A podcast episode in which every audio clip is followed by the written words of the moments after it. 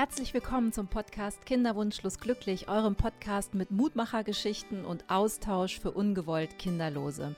Mein Name ist Susanne und ich lade mir ja jede zweite Woche Gäste ein in meinen Podcast, die über ihre ungewollte und unerfüllte Kinderwunschreise reden. Manche haben damit abgeschlossen, manche noch nicht, aber alle von uns einigt eins, wir haben einmal einen Kinderwunsch gehabt und erzählen uns gegenseitig die Geschichten, damit wir das Thema in die Öffentlichkeit bringen, damit endlich darüber gesprochen werden kann. Denn eins ist Fakt, jedes siebte Paar ist ungewollt kinderlos und das wissen einfach noch viel zu wenige. Und wir haben alle damals immer gedacht, wir sind die Einzigen, denen das passiert. Und deswegen haben wir nicht drüber geredet. Wir dachten, wir sind alleine mit dem Thema. Und wie ihr feststellt, über diesen Podcast sind schon so viele unterschiedliche Geschichten zusammengekommen. Wir sind definitiv nicht allein. Wir müssen uns einfach nur ein bisschen austauschen. Heute zu Gast habe ich Nina. Nina hat das Thema mitgebracht Samenspende, denn bei ihr war klar, auf natürlichem Wege geht es nicht, denn das Spermiogramm von ihrem Mann war nicht besonders gut und sie waren auf Fremdspenden angewiesen. Darüber erzählt sie auch, wie das dann von sich geht, vonstatten geht, wie man geeignetes Spendermaterial dann auch aussucht, auch ganz pragmatisch, woran man das ausmacht und vor allen Dingen, sie hat einen wirklich wichtigen Tipp, nämlich sie sagt, man muss sich vorher eine Deadline setzen, um uns auch diesen Druck zu nehmen. Und ich finde das einen ganz wertvollen Tipp. Also hört einfach mal ein bisschen rein, was Nina zu erzählen hat. Ich wünsche euch viel Spaß. Wer Kontakt zu Nina aufnehmen will, erfährt am Ende des Podcasts, wie das am besten geht. Schreibt mir. Ja, herzlich willkommen zu einer neuen Folge von Kinderwunschlos glücklich. Heute mit einem Gast aus der Nähe von Karlsruhe oder sogar aus Karlsruhe. Und ich freue mich wirklich sehr, weil sie hat mich kontaktiert mit einer total schönen Geschichte, nämlich wie sie auf meinen Podcast gestoßen ist und was der bei ihr ausgelöst hat. Und deswegen, das lasse ich sie jetzt selbst mal erzählen. Hallo, herzlich willkommen, Nina. Hallo. Ja, ähm, wie man halt abends so im Bett sich beschäftigt, wenn man keine Kinder hat. Man ist auf Instagram unterwegs oder auf Spotify und ich bin über deinen Podcast drüber gestolpert und habe dann am nächsten Tag auf dem Weg zu Ikea gedacht, ich höre das jetzt mal an. Na, ist ein Thema, beschäftigt mich, genau meine Rede.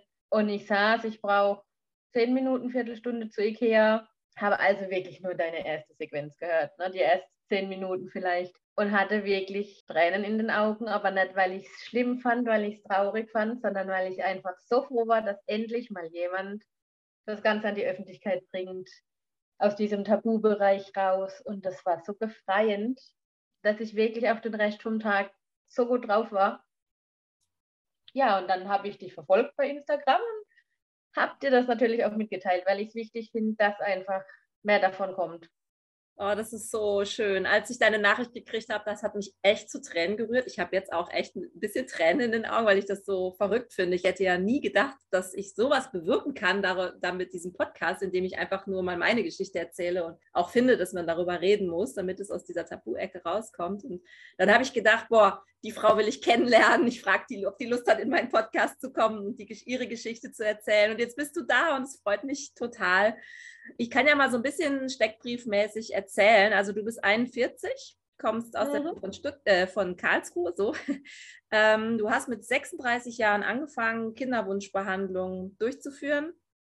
Und du hattest letztlich, glaube ich, zwei Jahre gebraucht, bis du dann die Diagnose erhalten hast, warum es bei euch nicht klappt. Und du hast dann aber für dich auch selber deine Grenzen definiert. Und jetzt wollen wir mal ein bisschen erzählen, wie deine Geschichte so geht. Also erstmal wollte ich dir die Frage stellen, warum es dir denn so wichtig ist, eigentlich eigene Kinder zu bekommen. Du bist auch mit einem Mann verheiratet, muss man jetzt dazu sagen. Ne? Du hast einen festen Partner.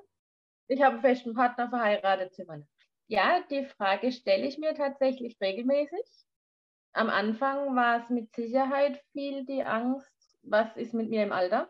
Ich sehe, dass meine Mama mich braucht. Ich mache das gerne, ich bin gerne da, aber wäre ich für mich mal da. Inzwischen habe ich eigentlich kapiert, dass es mir gar nicht darum geht, dass ich die Kinder will, weil was er hat, weil ich Angst vor der Zukunft habe, sondern auch, weil ich so viel Liebe übrig habe. Ich wollte keine Kinder, dann habe ich meinen Partner kennengelernt und plötzlich wollte ich Kinder. Hm. Ab da war die Vorstellung im Kopf von dem Kind, dass ich mit Liebe überschütte, ja. Und wo ich damit hin soll mit dieser Liebe, das habe ich mich tatsächlich lange gefragt. Ja, du hast ja jetzt für dich den Kinderwunsch auch abgeschlossen. Können ja. wir ja gleich mal so ein bisschen drüber erzählen. Und bei euch hat es halt dann letztlich auch nicht geklappt, aber du musstest dich sehr, sehr lange damit auch auseinandersetzen, ähm, wohin geht die Reise und was passiert eigentlich nach der Kinderwunschreise. Ne? Ja, jetzt hast du natürlich ein bisschen den Vorteil, das hast du mir im Vorfeld schon erzählt, dass du so ein bisschen aus dem medizinischen Bereich kommst, beziehungsweise du arbeitest bei einer Pflegekasse. Das heißt, dir waren so ein paar Fachwörter nicht so ganz fremd. Ne? Also hat dir das geholfen in deiner Kinderwunschbehandlung? Du bist ja dann auch irgendwann in eine Klinik gegangen und dann ging es los. Gab es da noch andere Sachen, die dir geholfen haben, dass du da auch so sehr klar für dich hattest, wie diese Reise verlaufen soll? Also ich sage mal so, was für mich immer die größte Stütze war, war meine Mama. Mhm. Nach 40 Jahren als Krankenschwester konnte die mir halt tatsächlich auch alles erklären. Ne? Dazu kam meine auch medizinische Ausbildung, zwar als Tierarzthelferin, aber doch ist vieles gleich, was mir vieles erleichterte. Also für mich war von vornherein klar, es gibt Dinge, die will ich nicht, mhm. weil ich auch ich sag mal, nicht einfach nur gesagt habe, ich möchte jetzt keine Neigose, sondern weil ich auch einfach genau beschrieben, also mir beschrieben wurde von meiner Mutter, was genau läuft ab, was wird gemacht, weil ich ein Mensch bin, der das wissen will. Also ich war da, ich wurde da freundlich empfangen mit offenen Armen, mir wurde alles erklärt, man wurde zu nichts gedrängt. Im Gegenteil, die waren auch mal ehrlich einfach und haben gesagt, naja, vielleicht doch nicht. Also ich, das lerne ich aber jetzt erst in der letzten Zeit schätzen als wirklich, mhm. als wirklichen Vorteil. Ja, da hast du ja vielleicht schon über meinen Podcast oder auch in unserem Vorgespräch gehört, dass das ja bei vielen Frauen tatsächlich anders ist. Also bei mir war das ja auch anders. Und da kannst du wirklich von Glück sagen, dass es bei dir so war. Ne? Ja, was habt ihr denn eigentlich alles ausprobiert, um schwanger zu werden? Und wie, wie war denn eure Geschichte? Hat es lange gedauert, bis ihr herausgefunden habt, woran es liegt? Und was habt ihr dann gemacht? Also ich sage mal so, wir haben uns mit 34 kennengelernt. Natürlich, man redet drüber, weil man in einem Alter ist, wo man auch wirklich gleich drüber redet und nicht erst fünf Jahre wartet. Aber man will dann auch nicht nach einem halben Jahr schwanger sein. Also man lernt sich ja doch erst kennen. Nach einem Jahr haben wir dann tatsächlich einfach auch gesagt, es hätte schon passieren können, ist aber nicht. Warum? Mhm. Ja, dann bin ich zu meiner Ärztin, die hat gesagt, soweit ist alles in Ordnung, Hormonwerte passen, Schilddrüse passt. Und dann haben wir da auch offen drüber geredet und mein Mann hat dann gesagt, gut, er lässt sich jetzt dann auch testen. Da war dann auch gleich klar, wir werden Spendersperma benötigen. Ne? Also das heißt, es war das erste Mal, wo es darum ging, machen wir weiter, wollen wir das? Kam auch von meinem Partner ein ganz klares Ja. Ähm, auch egal, welche Kosten dahinter hängen, weil da sind wir halt auch wieder an dem Punkt, nicht verheiratet, zusätzlich Spendersperma, keine Chance, dass die Kasse auch nur einen Pfennig zahlt. Dann war für mich aber von vornherein klar, mehr wie Insemination wird es nicht geben. Also das war ganz klar. Bis zur Insemination, da haben wir nicht drüber geredet, wie viele Versuche, aber es war klar, weiter gehen wir nicht. Okay, und dann habt ihr euch aber auch für eine Samenspende entschieden. Wie, wie läuft denn so eine Samenspende ab? Also damit hatte ich jetzt tatsächlich noch nicht so viel zu tun. Kann man sich da so einen Spender aussuchen? Gibt es da so einen Katalog oder muss man einen Fragebogen ausfüllen? Und was kostet das? Kannst du, magst du über Praktisch, ja, man kann ihn sich aussuchen. Also unsere Klinik hat eine Samenbank, mit der sie zusammenarbeitet. Das ist die in Erlangen, die ich auch wirklich, auch da hatte ich keinerlei Hemmungen, irgendwie was nachzufragen oder überhaupt mich an die zu wenden. Auch da war der Kontakt super. Man kriegt einen Fragebogen, ähm, der enthält neben den eigentlich wichtigen Dingen, also sprich Haarfarbe, Augenfarbe, ethnische Herkunft, aber auch so Sachen wie Hobbys, Vorlieben, was mag man, was mag man nicht. Und dann äh, schicken die einem tatsächlich anhand dessen, was die da haben. Es waren, glaube ich, bei uns elf Spender zur Auswahl. Mhm und dann sucht man sich einen aus. Also wie, wie schicken die einem denn diese Spender zur Auswahl? Mit Fotos oder mit... Nein, äh, nein. tatsächlich ist das alles datenschutzkonform. Was man, man erfährt, ethnische Herkunft, man erfährt auch die Hobbys, ähm, das Alter, was man nicht erfährt, ist der Name, man sieht auch kein Foto dazu. Ist aber auch tatsächlich gar nicht relevant, weil ich muss auch sagen, das waren Punkte, nach denen sind mir gar nicht gegangen. Was ich halt sagen muss, ne, drei Versuche, knapp 3000 Euro drei Versuche knapp 3000 Euro. Muss man sich leisten können tatsächlich auch. Ähm, dann kommt da dazu, die sind ja äh, tiefgefroren. Mhm. Die kommen im Kryobehälter in die Kinderwunschklinik, werden da dann aufbereitet, wenn es eben soweit ist, ne? wenn man sagt, Insemination findet statt. Mhm. Ähm, auch das kostet ja nochmal Geld dann in der Kinderwunschklinik. Also so mit so 1000 Euro pro Versuch plus nochmal 200 Euro, 250 war es, glaube ich, in der Klinik. Hattet ihr euch da vorher so ein Limit gesetzt, dass ihr sagt, wir machen so und so viele Versuche? Oder war euch erstmal nicht klar, wie lange sowas dauert und ihr habt es kommen lassen? Nee, tatsächlich haben wir uns einfach mal darauf eingelassen, was passieren wird. Es war für mich auch komisch, weil das ja einfach ein Fremdkörper auch irgendwo war. Mhm. Na, also es ist ja nicht von dem Mensch, mit dem man vertraut ist, mit dem man das Kind haben will, sondern es ist ja am Anfang wie eine Art Fremdkörper. Ähm, das heißt, der erste Versuch war tatsächlich auch, der war gemacht, dass er gemacht ist, glaube ich. Dass es einfach mal rum ist, dass man einfach mal erlebt hat, wie es war. Und ich bin auch raus und ja, man sollte es nicht triggern mit negativen Gedanken, aber ich bin raus und wusste, das war es nicht. Ach, das ja, hast du sofort gedacht? Also ich bin raus und mir war klar, nee, also der Versuch kann überhaupt gar nicht funktionieren. Ah. Ja. Und woran, war aber auch wichtig im Prozess. Ja, und woran hast du das festgemacht, dass du gedacht hast, das war es nicht? Das Gefühl war da, weil ich mich auch gar nicht auf die eigentliche Sache fokussiert habe, sondern ich war mit dem Kopf bei allem anderen. Was passiert jetzt in mir? Ich war überall, aber ich war in dem Moment, glaube ich, auch gar nicht bereit, meinem Körper zu signalisieren, dass er bereit ist. Wie lange hat das dann, so dieser ganze Eingriff, wie lange hat das dann ungefähr gedauert? Drei Minuten. Ja. Und du bist. Maximal. Du konntest dann auch direkt wieder nach Hause oder? Ja. Ja, ja also, also, das ist ja komplett ohne, ohne Sedierung, ohne mhm. ähm, in irgendeiner Form.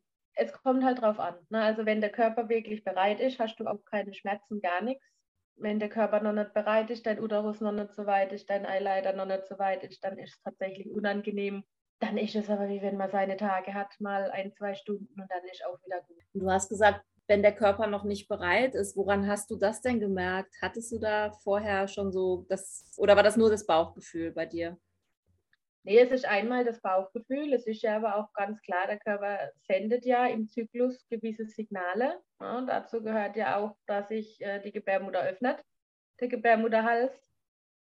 Wenn der das tut, dann ist dieses, die Insemination an sich wirklich Nebensache. Wenn der das halt noch nicht tut, weil du vielleicht einfach zwei Tage zu früh dort bist, aber dieser Test schon anschlägt, dass es schon funktionieren könnte, ist es halt so unangenehm wie das erste Mal beim Frauarzt. Ja. Okay, aber man überlebt es. Ja, du hast ja gesagt, du hast so ganz klare Grenzen. Also für dich war klar, über Insemination und Samenspende geht jetzt nichts hinweg. Stand denn da mal was zur Diskussion, dass du dann auch gesagt hast, nee, also das mache ich jetzt nicht? Es war nach den drei Versuchen, hat die Kinderwunschklinik gesagt, man sollte jetzt doch bei mir auch noch nach den Eileitern gucken. Es gibt zwei Möglichkeiten. Das eine ist die Bauchspiegelung. Und das andere ist eben diese Kontrastuntersuchung mit so einer Zuckerlösung, ähm, wo dann per Ultraschall geguckt wird. Ja, aber da war ich schon, also ich, mir war klar, Bauchspiegelung gibt es keine. Ich weiß, wie es mir nach meiner Leichtebuch-OP ging. Das war klar, das gibt es nicht. Und ich war eigentlich auch schon, schon fertig. Hm nach diesen nach drei Versuchen. Ähm, trotz allem finde ich, gerade diese, diese Möglichkeit der Kontrastmitteluntersuchung auch für Frauen, die Angst haben, sehr wichtig und ich denke auch eine gute Alternative. Hm. Ich habe mir extra gestern rausgeschrieben,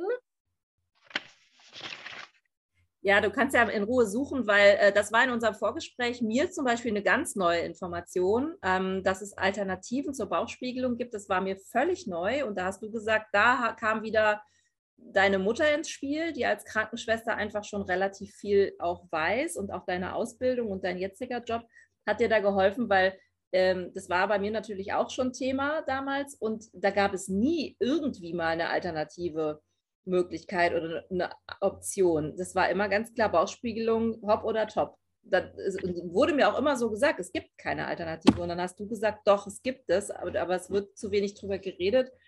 Und das finde ich super, dass du mit deinem medizinischen Background da jetzt einfach auch ein bisschen was zu sagen kannst. Ja, doch, also die gibt es, ich habe es gefunden, nennt sich Hystero-Kontrastsono. Ähm, es ist eine Zuckergellösung mhm. die sich einfach verdichtet, die wird über den Muttermund eingegeben. Und durch das, dass die sich verdichtet, wird sie eben sichtbar gemacht im Ultraschall.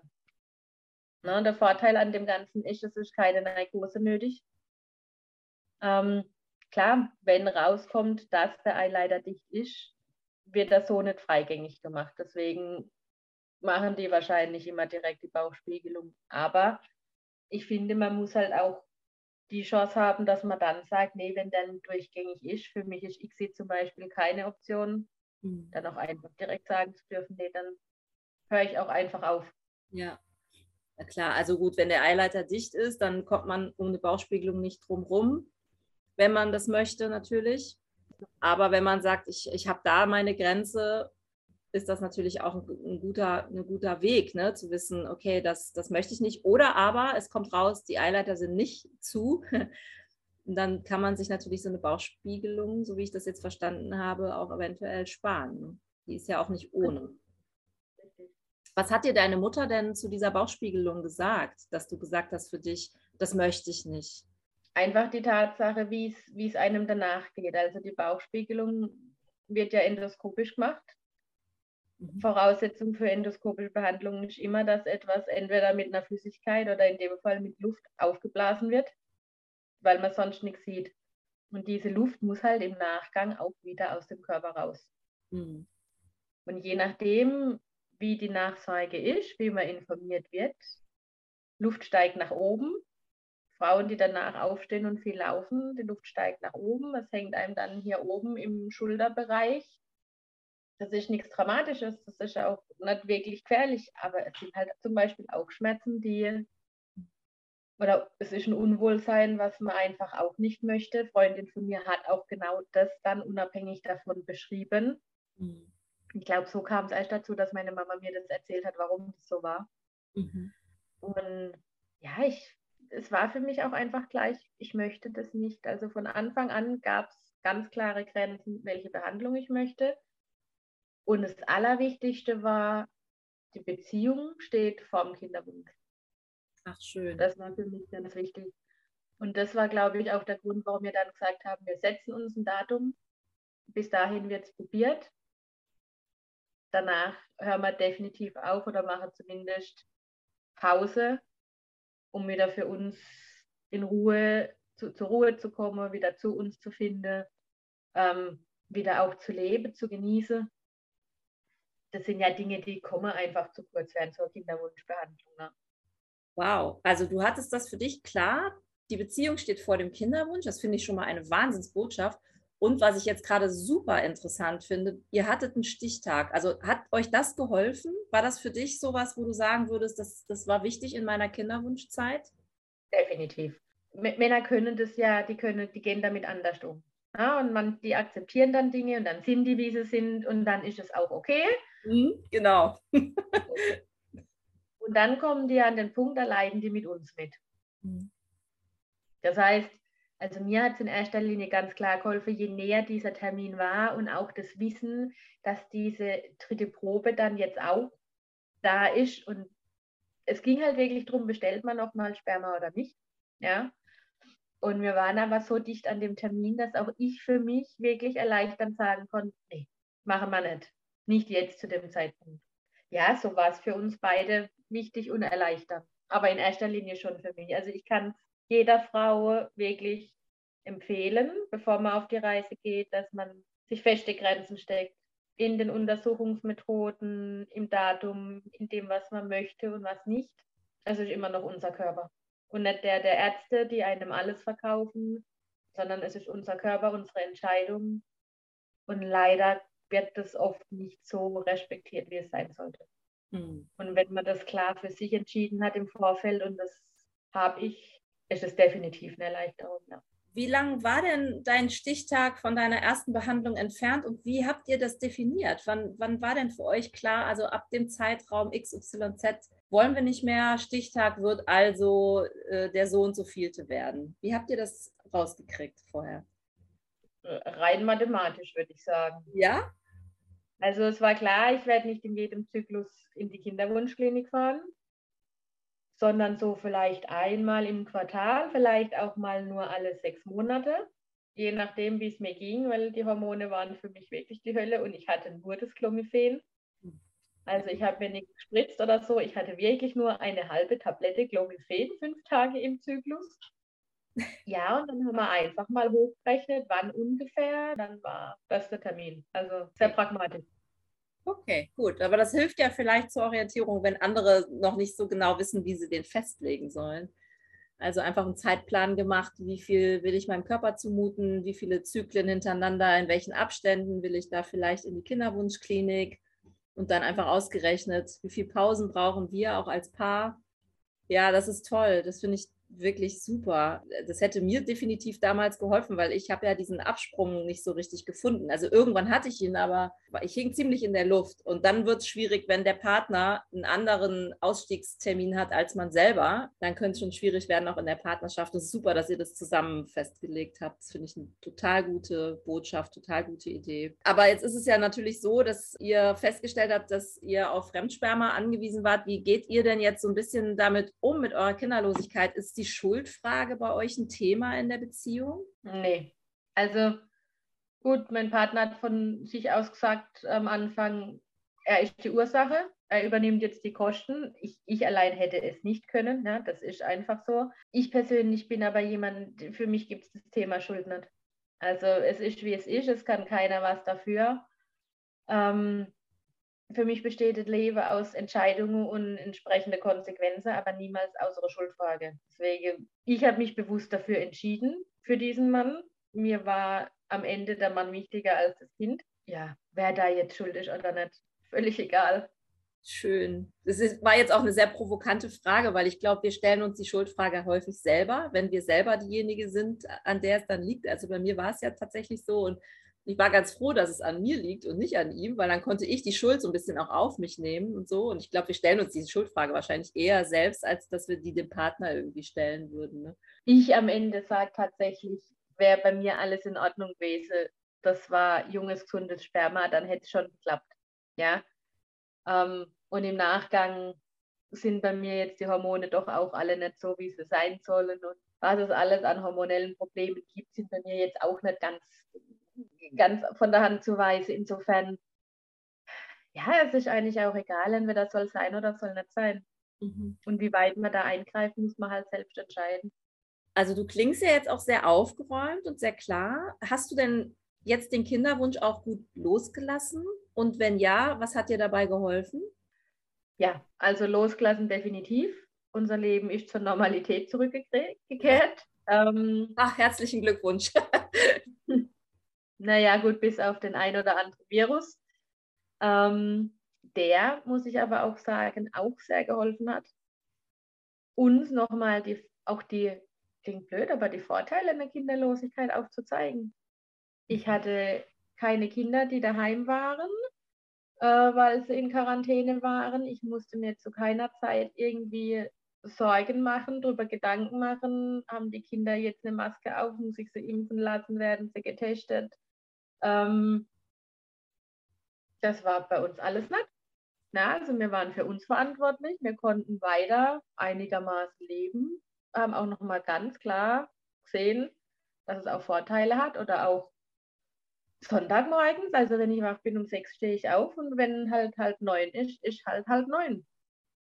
Mhm. Ja, das ähm, muss ich ganz klar sagen. Es hat definitiv Vorteile, die ich jetzt wahrnehme.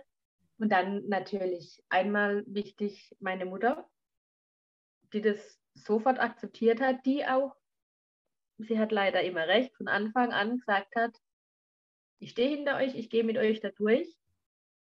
Und wenn es nicht klappt, ist es auch in Ordnung. Mhm. Super. Ja, die wäre gern Oma, sehr gern. Aber es ist halt, wie es ist. Und ähm,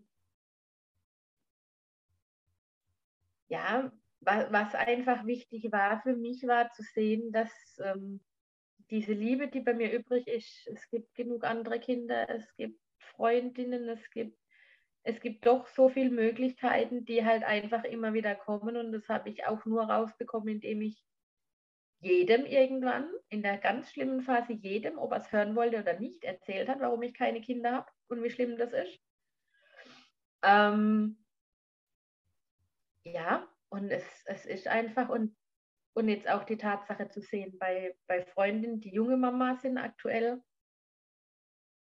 dass das bei aller Liebe trotzdem auch wahnsinnig Arbeit ist, auch wirklich Belastung für die Beziehung ist. Ähm, ja, im Nachhinein denke ich, als ich weiß nicht, ob ich das so gepackt hätte, wie ich es mir im Vorfeld vorgestellt habe. Wow, das ist eine ehrliche Antwort. Ja. Da muss ich auch nochmal drüber nachdenken. Das finde ich gerade echt inspirierend. Es ist ja, weißt du, wenn, wenn du mit dem Kinderwunsch unterwegs bist, du triffst zwei Sorten von Müttern. Die einen, wo alles ganz leicht von der Hand geht, wo du denkst, genauso mache ich das auch. Und die anderen, wo du denkst, die sind völlig überfordert, die haben es überhaupt nicht im Griff, die machen alles falsch. Und inzwischen sage ich, ich habe keine Ahnung, warum ich mir rausnehme, das zu beurteilen. Ich weiß nicht, wo, wo die durchgehen, ob das Kind eine Kolik nach der anderen hat. Mhm. Aber so ist es ja im Kinderwunsch, ne? Da denkst du, gut, die macht alles falsch, das mache ich alles anders, mache ich alles besser, aber hätte ich es besser gemacht? Ich weiß es nicht. Wissen wir nicht. Ne? Inzwischen sage ich, ich weiß es nicht. Finde ich gut. Finde ich ein gutes Statement. Und ich habe auch immer echt so richtig ich will nicht sagen Mitleid, Mitleid ist das falsche Wort, aber ich habe so richtig so ein, so ein Bedürfnis, manchmal Frauen mit kleinen Kindern so zuzuzwinkern und zu sagen, so, hey, I feel you, auch wenn ich keine Kinder habe, aber ich krieg gerade mit, du hast gerade echt Stress mit dem Kleinen und ähm, so keep strong, ne? weißt du, so, so Frauensolidarität, also so, hey, auch wenn ich keine Kinder habe, ich kann es trotzdem nachvollziehen, dass es, glaube ich, für dich gerade echt eine Herausforderung ist und dann gehe ich aber auch nach Hause und denke, boah, die habe ich jetzt gerade nicht, diese Herausforderung, auch Homeschooling oder so, jetzt auch Kitas, die geschlossen sind in den Corona-Zeiten und so. Da denke ich immer, um Gottes Willen, ey, ich glaube, ich wäre verrückt geworden. Ich weiß nicht, wie, wie, ich bewundere da jede Elternteile, die das gut hinkriegen. Das ist echt eine Belastung, auf jeden Fall, auch für die Beziehung. Und, ja. Also das heißt, heute kannst du auch gut damit umgehen, wenn Freundinnen bei dir im Umfeld schwanger werden? Ja, Wobei ich ganz klar sagen muss, es ist auch einfach der Umgang wichtig miteinander. Also genauso wie ich offen den Freundinnen gegenüber bin, bin ich auch froh, dass die Freundinnen dann in der Regel mir gegenüber auch offen sind. Und es ist ja auch für die verdammt schwer, einfach mal zu sagen, du, ich äh, bin schwanger. Mhm. Und ich hatte damals aus, aus einer meiner alten Kolleginnen, ist eine ganz tolle Freundin geworden. Als die, und wir haben immer, wir saßen in einem Büro und haben immer gesagt, wir werden zusammen schwanger. Als die dann schwanger war, war die wirklich immer sehr vorsichtig. Sie hat mich gefragt, sie hat gesagt, möchtest du daran teilhaben? Darf ich dir die Bilder schicken? Willst du das überhaupt? Oder als ich dann gesagt habe, ja, natürlich möchte ich, das hat zwischendrin trotzdem immer gefragt, wenn es dir zu viel ist, ja, sag's, ich höre auf, ich schicke dir nichts. Und das ist halt einfach nur möglich, wenn man im Dialog ist. Super. Ja, und das halt nicht nur mit Freundinnen, sondern deswegen sage ich ja, dieses Thema muss in die Öffentlichkeit. Wir haben so, wir haben so viele wirklich ungewollt kinderlose Paare in Deutschland. Ja. Das ist einfach ein Tabuthema, was es nicht sein sollte. Und ganz klar muss man auch sagen, das Thema Kinderwunsch oder wann ist es bei euch soweit, ist kein Thema für Smalltalk. Ja. Auch das muss wirklich aus der Gesellschaft raus, weil es verdammt verletzend ist einfach. Das stimmt. Für die, die gerade im, mittendrin stecken. Ja, du, du sagtest ja auch im Vorgespräch schon, dass du durch deine berufliche Erfahrung auch weißt, dass es sehr, sehr viele kinderlose Paare gibt und auch wahrscheinlich eine sehr hohe Dunkelziffer noch. Ne? Das kommt wahrscheinlich noch dazu. Also, dass man da wirklich auch dringend viel mehr noch drüber reden muss, als wir das jetzt hier schon tun. Ja, äh, also der medizinische Umgang mit Medikamenten, den hatten wir ja auch mal so ein bisschen uns schon angeschaut, der ist ja teilweise schon sehr leichtgläubig. Ne? Also du hast auch gesagt, Clomiphen hast du genommen und dann diese ganzen Hormone machen ja auch was mit einem und so weiter. Ähm, wie ordnest du das jetzt ein? Also ich meine, du bist ja auch ein bisschen vom Fach, dass wir da so viele Medikamente auch in der Kinderwunschbehandlung zu uns nehmen. Im Prinzip ja auch ohne das zu hinterfragen. Ne? Also wir, wir, wir werfen uns schon ganz schön viel Kram ein, weil der Arzt sagt, mach mal und dann macht man das so. Wie, wie schätzt du das so ein? Tatsächlich gefährlich. Also es ist so, wir Frauen sind in absoluter Verzweiflung. Am besten noch, wie du vorhin gesagt hast, geben wir uns selbst noch die Schuld. Und wir nehmen ja wirklich alles ohne zu hinterfragen. Ich habe zum Beispiel allein auf das Clomiphen und ich hatte schon nur eine halbe Tablette unglaublich reagiert. Mhm. Ich war so emotional mit allem, mit jedem Also ja, muss man mal kurz drüber nachdenken, dass das tatsächlich einfach durch die Hormone schon sich viel verändert im Körper. Und dann ist es ja auch so, selbst wenn wir durchkommen durch die Behandlung und dann noch im positiven Fall irgendwann das Wunder im Arm halten, die Hormone machen ja trotzdem was im Körper. Mhm. Ja, die ganzen jungen Brustkrebsfrauen zum Beispiel, ist ja alles oder das meiste wirklich hormonell bedingt. Mhm. Und es ist halt viel zu früh, dass wir die Hormone zu uns nehmen, ja schon als junge Mädchen. Also teilweise kriegt man ja schon mit 10, 11, 12 wegen Unterleibskrämpfen während der Periode die Pille. Wir, wir diskutieren seit Monaten, was dieser Impfstoff gegen dieses Virus mit uns macht. Aber wir gehen in die Kinderwunschklinik. Ja, impf mich hiergegen, impf mich dagegen, gib mir die Hormone, ich mache mir die Spritze jeden Tag. Ohne auch nur eine Sekunde drüber nachzudenken. Und ich finde, das ist tatsächlich einfach auch ein Punkt, wo vielleicht doch auch mehr Aufklärung her sollte. Weil ich finde, die Frau sollte auch die Möglichkeit haben zu entscheiden, ist ihr das wert oder nicht. Hm. Ich hatte jetzt gerade auch einen Gast im Podcast, die hatte ein Myom in der Kinderwunschzeit und das war auch bekannt. Ähm, aber sie ist so gut wie gar nicht darüber aufgeklärt worden, was denn diese ganzen Hormone mit diesem Myom gemacht haben. Und das Ende vom Lied war, sie ist kinderlos geblieben und hat jetzt ein riesiges Myom, was operativ entfernt werden muss. Ich habe das zum Thema auch gemacht, ein bisschen auf Instagram. Darauf haben ja auch andere Frauen geschrieben. Da hat mir auch eine Frau geschrieben, die hat gesagt, ja, es ist meiner Freundin auch passiert. Die war Anfang, Mitte 30. Gleiches Problem. Kinderwunschbehandlung mit Myom. Das Myom ist so groß geworden, die mussten ihr komplett die Gebärmutter entnehmen. Die ist jetzt dadurch natürlich nicht mehr in der Lage, überhaupt noch ein Kind zu bekommen. Und so, und also man nimmt einfach diese Medikamente und schluckt Hormone, ohne, ohne dann zu hinterfragen. Und das ist, glaube ich, wichtig, dass man das gut im Blick behält, was nehme ich, wie viel nehme ich davon, ist das wirklich noch gut, was, welche Auswirkungen hat das vielleicht auf einer anderen Ebene.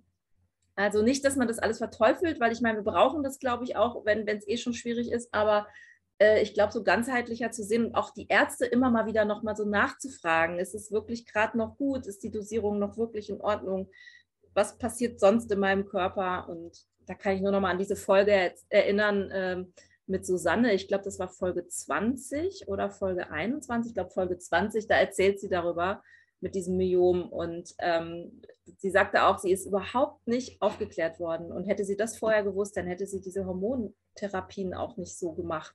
Das ist ja, leider ist es inzwischen wirklich so, dass ähm, man keine Scheu haben darf, auch wirklich die Dinge zu hinterfragen und man muss die Ärzte darauf ansprechen. Die Ärzte sind auch einfach heutzutage in der Überlastung drin. Für die ist das ja logisch, was da passiert. Und manchmal vergessen die es einfach auch und man ist doch noch für seinen Körper selber verantwortlich. Und deswegen sollte man wirklich auch aktiv fragen. Da hast du natürlich den großen Vorteil, dass du so ein bisschen fachliche Vorkenntnisse hast, dass du auch weißt, wonach du fragen sollst, weil das ist mir ja immer so schwer gefallen. Ich war immer so ein bisschen überrumpelt. Ich habe dann erst, als ich wieder aus der Klinik raus war, gedacht, ähm, ich hätte hier noch so fünf Fragen. Also da sage ich auch immer, Leute, schreibt euch das auf, schreibt euch das auf, geht mit einem Zettel und einem Stift in dieses Gespräch, fragt, ob ihr das aufnehmen dürft, das Gespräch mit dem Handy, einfach mit der Diktierfunktion, weil man kann sich die Sachen immer nicht so richtig merken. Oder nehmt jemanden mit, mit dem ihr das nachher nochmal besprecht. Das geht vielleicht auch. Das ist ja immer so eine Datenschutzgeschichte, aber ähm, weil man behält einfach die Sachen nicht so richtig und die Fragen kommen erst hinterher. Hast du denn einen Tipp für Frauen, die immer noch in der Kinderwunschbehandlung sind und sehr darunter leiden, dass es nicht klappt? Sehr schwierig. Ich glaube grundsätzlich und unabhängig vom Kinderwunsch ist es einfach wichtig, dass man auf sich selbst hört, dass man in sich selbst reinhört, mhm. was man eigentlich will und wirklich auch ab und an die Frage stellt, sich selbst, warum mache ich das? Schaffe ich das noch? Ähm, bin ich überhaupt in der Lage? Und also für mich immer das absolut Wichtigste war, mit irgendjemandem zu reden. Mhm. Und auch mit jemandem, wo man weiß, er gibt einem auch eine ehrliche Antwort. Also eine Freundin bringt einem nichts, wenn die immer sagt, ja, mh, ja, okay, nee, wenn was ist, bin ich da. Sondern da braucht man dann auch wirklich jemanden, und das war halt bei mir in dem Fall wirklich meine Mutter. Mhm. Und auch tatsächlich meine Frauenärztin. Also das fand ich auch super. Die hat auch irgendwann beim Kontrolltermin gesagt, also jetzt haben wir es lang probiert, aber jetzt höre es ja auch auf. Ah ja. ja die wusste nichts von meinem Enddatum, aber die hat auch zu mir gesagt, manche Dinge muss man auch einfach, einfach akzeptieren. Sie findet es verdammt schade. Sie wäre da gern mit mir durchgegangen, weil sie mich mag, aber sie muss jetzt auch mal ganz ehrlich zu mir sagen, irgendwann muss auch fertig sein. Ja. ja, das sind aber genau die Antworten, die im ersten Moment wahnsinnig wehtun, die einem aber helfen, überhaupt in den Prozess reinzukommen und darüber nachzudenken, ob es noch richtig ist. Hm, apropos wehtun. Äh, Gab es auch negative Reaktionen, also irgendwelche Reaktionen aus deinem Umfeld, die du ganz blöd fandest, womit du gar nicht gut umgehen konntest? Ja, gut, das Übliche. Also ihr müsst halt mal in Urlaub fliegen, dann klappt schon. So, ja. Da habe ich lang gegoogelt. Ich habe keinen Fall gefunden, wo ein Urlaub eine Schwangerschaft ausgelöst hat. In der Regel war immer Sperma erforderlich, egal von wem, ja.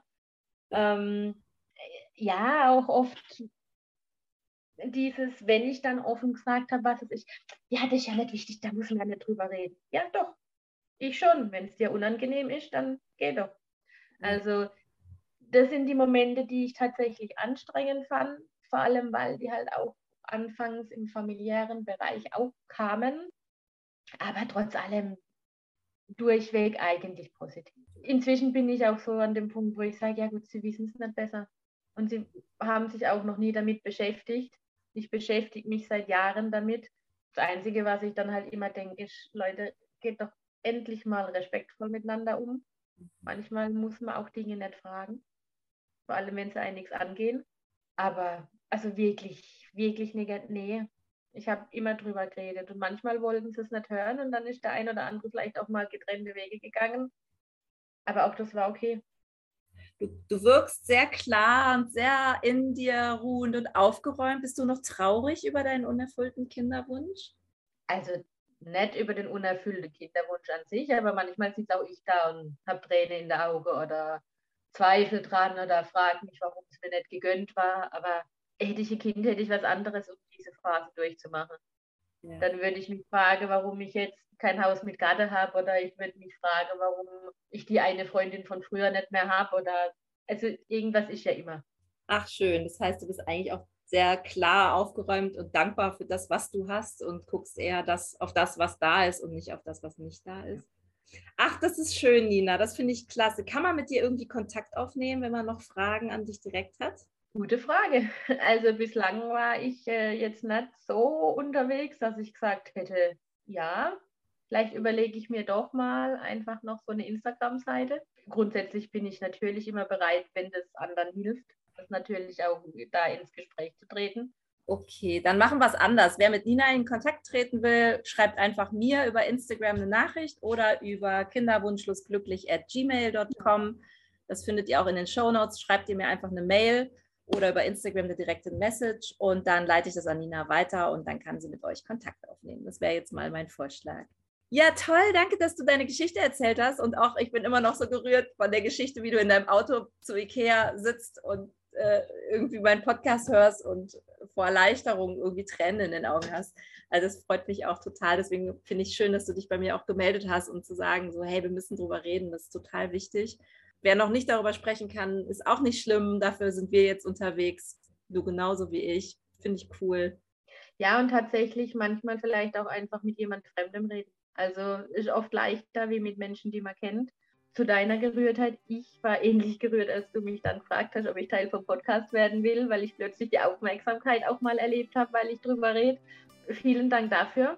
Ich freue mich auch einfach, dich kennengelernt zu haben. Ich glaube, äh, wir werden in Kontakt bleiben, weil es einfach auch wichtig ist und ich glaube, wir haben eine große Vision. Super gut. Freue ich mich total drüber. Lass uns unbedingt in Kontakt bleiben. Du hast ja jetzt auch alle meine Daten.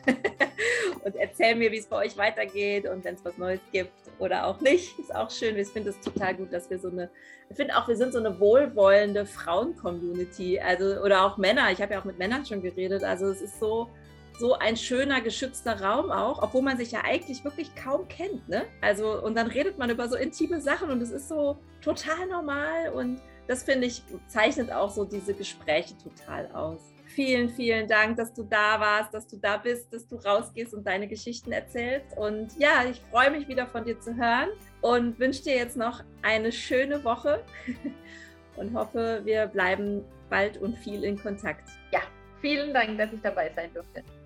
Dankeschön. Mach's gut. Das war's schon wieder mit einer neuen Folge von Kinderwunschlos glücklich geht's in zwei Wochen weiter. Dann werde ich jemanden zu Gast haben, der ganz klar darüber spricht, wie es sich eigentlich auf männlicher Seite anfühlt, ohne Kind zu sein. Vor allen Dingen, wenn dann herauskommt aus einer Diagnose heraus, dass er zeugungsunfähig ist. Ich freue mich schon wahnsinnig darauf. Also in zwei Wochen schaltet wieder rein, wenn es wieder heißt Kinderwunschlos glücklich. Wenn ihr selber eure Geschichte mal in meinem Podcast erzählen möchtet, dann schreibt mir eine E-Mail auf kinderwunschlosglücklich glücklich at gmail.com.